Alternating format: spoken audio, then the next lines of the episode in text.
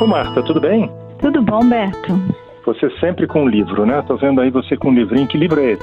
Olha, esse livro foi um livro que eu amei, amei, adorei. Achei ele maravilhoso, de um autor que eu já gostava, que é o Herman Hesse. E é, chama Knoop, Três Histórias na Vida de um Andarilho. São três episódios, né? É um livro até fininho de ler, de um andarilho, de um personagem, ele na juventude resolve seguir uma trilha diferente do, né, da maioria e viver a vida como andarilho, sem compromisso, indo de cidade em cidade, conhecendo as pessoas, né? E no final, no último episódio, ele volta para sua cidade, e quando ele sente que ele está doente, que ele vai é que a vida dele vai acabar, ele volta para a cidade de origem. E aí ele dá uma explicação sobre por que, que ele resolveu virar andarilho. Mas é um livro muito bonito, porque o andarilho tem muito a ver com desapego, né? Com desapego, com é, nessa, nessa história, é, ele é meio um amante de liberdade, né? Ele tem, ele busca fugir das imposições do mundo e tal. É mais, é mais uma visão do, do, do movimento mais hippie, né? Agora. É, sei, é, tem uma visão assim de do que, que é importante, do que, que não é importante, de como ele quis viver, né? De como ele quis viver a sua vida. E é interessante porque no final do livro, não sei se é um spoiler, mas ele, ele relaciona ter virado um andarilho com ter tido uma decepção amorosa.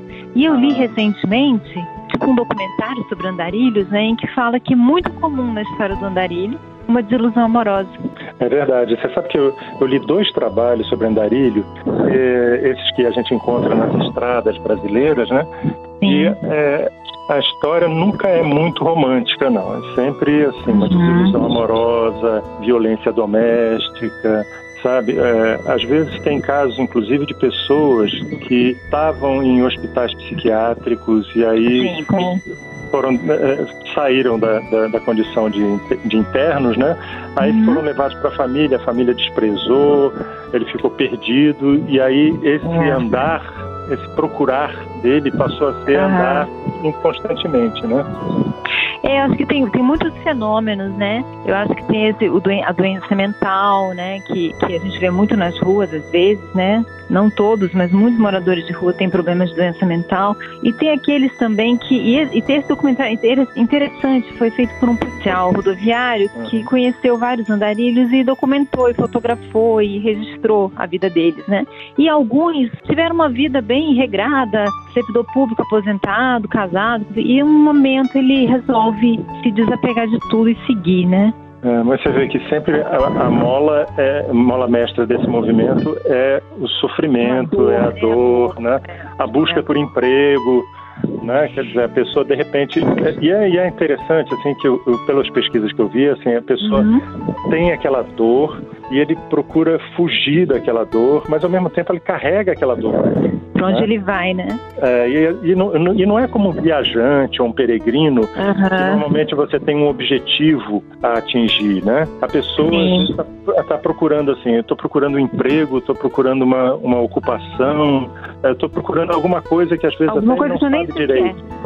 É, exatamente. É. Então, é, não tem muito de romântico nisso, não. Eu estou dizendo é, isso não... tem gente que pensa que é, ah, nossa, vou sair por aí, mas aí está confundindo o peregrino, é. o viajante, com esse tipo de com esse, com esse é, andarilho. Esse andarilho. Né? É. é claro que a figura do, do Herman Hesse é uma figura romântica, né? Porque ele tem uma dor muito grande, mas ele sai, ele é encantador, e ele faz laços com as pessoas ele deixa alguma coisa boa para as pessoas. É uma figura romântica porque é, é uma literatura, é uma coisa poética, né? E talvez faça a gente encontrar com o andarilho que está dentro da gente, né? Porque de uma certa maneira, todo mundo é um andarilho na vida. A gente está aqui vivendo uma sucessão né? de, de aventuras, procurando alguma coisa que às vezes a gente não sabe o que, que é, tendo encontros e desencontros e despedidas, né? Então, de uma certa maneira, todos nós somos, né? Andarilhos, né?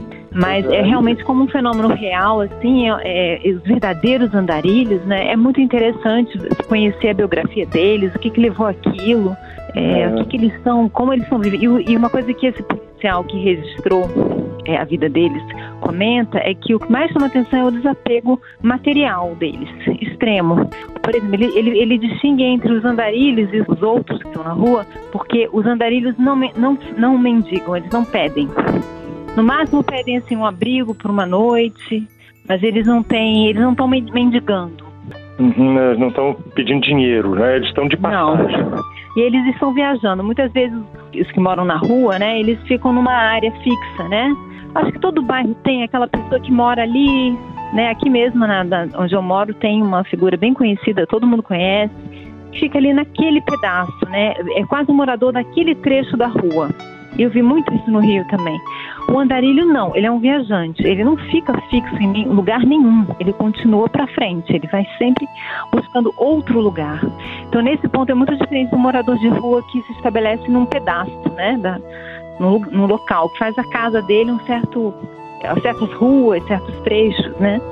Então, acho que é um fenômeno diferente mesmo.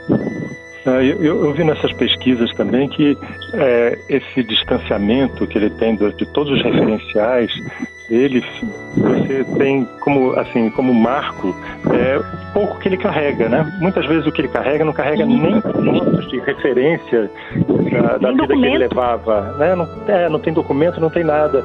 É como se ele tivesse largado uhum. realmente tudo, tudo para trás, trás é. e tivesse buscando uma coisa que ele não sabe o que é ainda. Que é. Ele está procurando.